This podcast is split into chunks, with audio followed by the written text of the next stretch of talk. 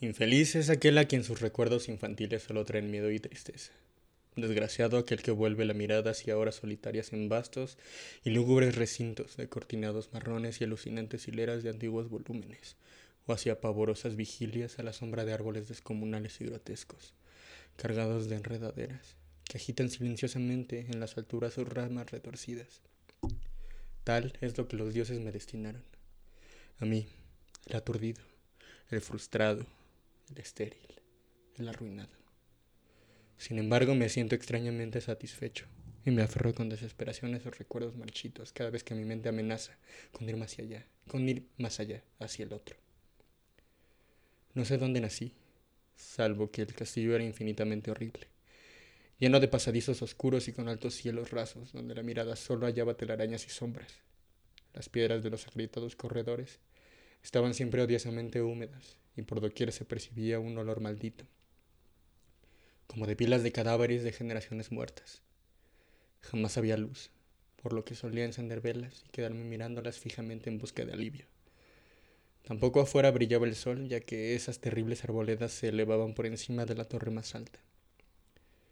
Una sola, una torre negra, sobrepasaba el ramaje y salía al cielo abierto y desconocido pero estaba casi en ruinas y solo se podía ascender a ella por un escarpado muro, poco menos que imposible de escalar.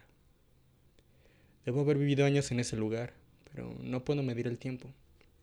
Seres vivos debieron haber atendido a mis necesidades, sin embargo no puedo rememorar a, la persona, a persona alguna, excepto yo mismo. Ninguna cosa viviente, salvo ratas, murciélagos y arañas, silenciosos todos, Supongo que quien quiera que me haya cuidado debió haber sido asombrosamente viejo, puesto que mi primera representación mental de una persona viva fue la de algo semejante a mí, pero retorcido, marchido y deteriorado como el castillo. Para mí no tenían nada de grotescos los huesos y los esqueletos esparcidos por las criptas de piedra cavadas en las profundidades de los cimientos. En mi fantasía asociaba estas cosas con los hechos cotidianos, y los hallaba más reales que las figuras en colores de seres vivos que veía en muchos libros mohosos. En esos libros aprendí todo lo que sé. Maestro alguno me urgió o me guió, y no recuerdo haber escuchado en todos esos años voces humanas, ni siquiera la mía, ya que, si bien había leído acerca de la palabra hablada, nunca se me ocurrió hablar en voz alta. Mi aspecto era asimismo una cuestión ajena a mi mente, ya que no había espejos en el castillo y me limitaba, por instinto, a verme como un semejante de las figuras juveniles que veía dibujadas o pintadas en los libros. Tenía conciencia de la juventud a causa de lo poco que recordaba. Afuera, tendido en el pútrido foso, bajo los árboles tenebrosos y mudos, solía pasarme horas enteras soñando lo que había leído en los libros Añoraba verme entre gentes alegres, en el mundo soleado allende la floresta interminable. Una vez traté de escapar del bosque, pero a medida que me alejaba del castillo, las sombras se hacían más densas y el aire más impregnado de crecientes temores, de modo que eché a correr frenéticamente por el camino andado, no fuera a extraviarme en un laberinto de lúgubre silencio. Y así, a través de crepúsculos sin fin, soñaba y esperaba, aun cuando no supiera qué. Hasta que en mi negra soledad el deseo de luz se hizo tan frenético que ya no pude permanecer inactivo y mis manos suplicantes se elevaron hacia esa única torre en ruinas que por encima de la arboleda se hundía en el cielo exterior e ignoto. Y por fin resolví escalar la torre, aunque me cayera, ya que mejor era vislumbrar un instante el cielo y perecer que vivir sin haber contemplado jamás el día. A la húmeda luz crepuscular subí los, los vetustos peldaños de piedra hasta llegar al nivel donde se interrumpían, y de allí en adelante, trepando por pequeñas entrantes donde apenas cabía un pie, seguí mi peligrosa ascensión. Horrendo y pavoroso era aquel cilindro rocoso, inerte y sin peldaños, negro, ruinoso y solitario, siniestro con su mudo aleteo de espantados murciélagos. Pero más horrenda aún era la lentitud de mi avance ya que por más que trepase, las tinieblas que me envolvían no se disipaban, y un frío nuevo, como de moho venerable y embrujado, me invadió. Tiritando de frío, me preguntaba por qué no llegaba la claridad, y, de haberme atrevido, habría mirado hacia abajo. Se me antojó que la noche había caído de pronto sobre mí, y en vano tanteé con la mano libre en busca del antepecho de alguna ventana por la cual espiar hacia afuera y arriba, y calcular a qué altura me encontraba. De pronto, Al cabo de una interminable y espantosa ascensión a ciegas por aquel precipicio cóncavo y desesperado, sentí que la cabeza tocaba algo sólido. Supe entonces que debía haber ganado la, ganado la terraza o, cuando menos, alguna clase de piso. Alcé la mano libre y en la oscuridad palpé un obstáculo, descubriendo que era de piedra e inamovible. Luego vino un mortal rodeo a la torre, aferrándome de cualquier soporte que su viscosa pared pudiera ofrecer. Hasta que finalmente mi mano, tanteando siempre, halló un punto donde la valla cedía y reanudé la marcha hacia arriba, empujando la losa o puerta con la cabeza, ya que utilizaba ambas manos en mi cauteloso avance. Arriba no apareció luz alguna, y a medida que mis manos iban más y más alto, supe que por el momento mi ascensión había terminado ya que la puerta daba una abertura que conducía a una superficie plana de piedra, de mayor circunferencia que la torre inferior. Sin duda el piso de alguna elevada y espaciosa cámara de observación. Me deslicé sigilosamente por el recinto tratando de que la pesada losa no volviera a su lugar, pero fracasé en mi intento. Mientras yacía exhausto sobre el piso de piedra, oí el alucinante eco de su caída, pero con todo tuve la esperanza de volver a levantarla cuando fuese necesario. Creyéndome ya a una altura prodigiosa, muy por encima de las odiadas ramas del bosque, me incorporé fatigosamente y tanteé la pared en busca de alguna ventana que me permitiese mirar por primera vez el cielo y esa luna y esas estrellas sobre las que había leído. Pero ambas manos me decepcionaron, ya que todo cuanto hallé fueron amplias estanterías de mármol cubiertas de aborrecibles cajas oblongas de, de inquietante dimensión más reflexionaba y más me preguntaba qué extraños secretos podía albergar aquel alto recinto construido a tan inmensa distancia del castillo subyacente. De pronto mis manos tropezaron inesperadamente con el marco de una puerta, del cual colgaba una plancha de piedra de superficie rugosa, a causa de las extrañas incisiones que la cubrían. La puerta estaba cerrada, pero haciendo un supremo esfuerzo superé todos los obstáculos y la abrí hacia adentro. Hecho esto, me invadió el éxtasis más puro jamás conocido a través de una ornamentada verja de hierro y en el extremo de una corta escalinata de piedra que ascendía desde la puerta recién descubierta, brillando plácidamente en todo su esplendor, estaba la luna llena, a la que nunca había visto antes, salvo en sueños y en vagas visiones que no me atrevía a llamar recuerdos. Seguro ahora de Seguro ahora de que había alcanzado la cima del castillo, subí rápidamente los pocos peldaños que me separaban de la verja, pero en eso una nube tapó la luna haciéndome tropezar, y en la oscuridad tuve que avanzar con mayor lentitud. Estaba todavía muy, muy oscuro cuando llegué a la verja, que hallé abierta tras un cuidadoso examen, pero que no quise trasponer por temor a precipitarme desde la increíble altura que había alcanzado. Luego volvió a salir la luna. De todos los impactos imaginables, ninguno tan demoníaco como el de lo insondable y grotescamente inconcebible Nada de lo soportado antes podía compararse al terror de lo que ahora estaba viendo, de las extraordinarias maravillas que el espectáculo implicaba. El panorama en sí era tan simple como asombroso, ya que consistía meramente en esto.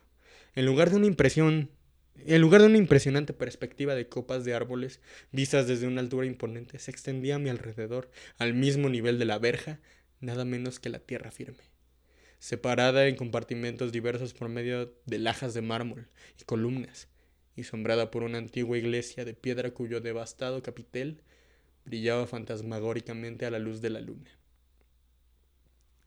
Medio inconsciente, abrí la verja y avancé bamboleándome por la senda de grava blanca que se extendía en dos direcciones. Por aturdida y caótica que estuviera mi mente, persistía en ella ese frenético anhelo de luz, ni siquiera el pasmoso descubrimiento de momentos antes podía detenerme. No sabía ni me importaba si mi experiencia era locura, enajenación o magia, pero estaba resuelto a ir en pos de luminosidad y alegría a toda costa.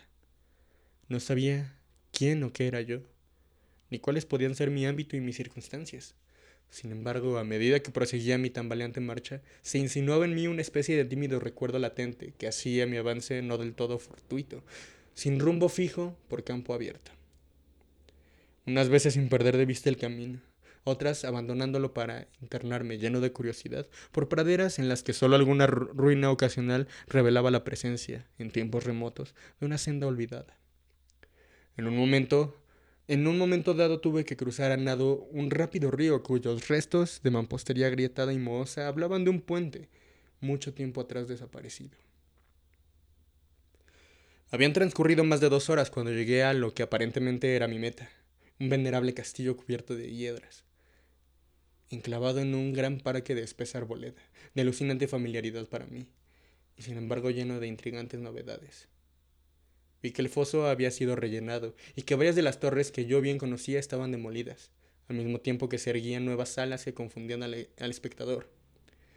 Pero lo que observé con el máximo interés y deleite fueron las ventanas abiertas, inundadas de esplendorosa claridad y que enviaban al exterior ecos de la más alegre de las francachelas.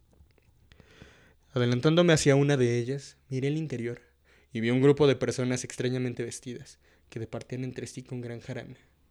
Como jamás, como jamás había oído la voz humana, apenas si podía adivinar vagamente lo que decían.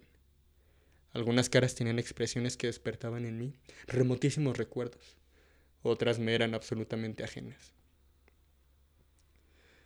Salté por la ventana y me introduje en la habitación, brillantemente iluminada, a la vez que mi mente saltaba del único instante de esperanza al más negro de los desalientos. La pesadilla no tardó en venir, ya que no bien entré se produjo una de las más aterradoras reacciones que hubiera podido concebir.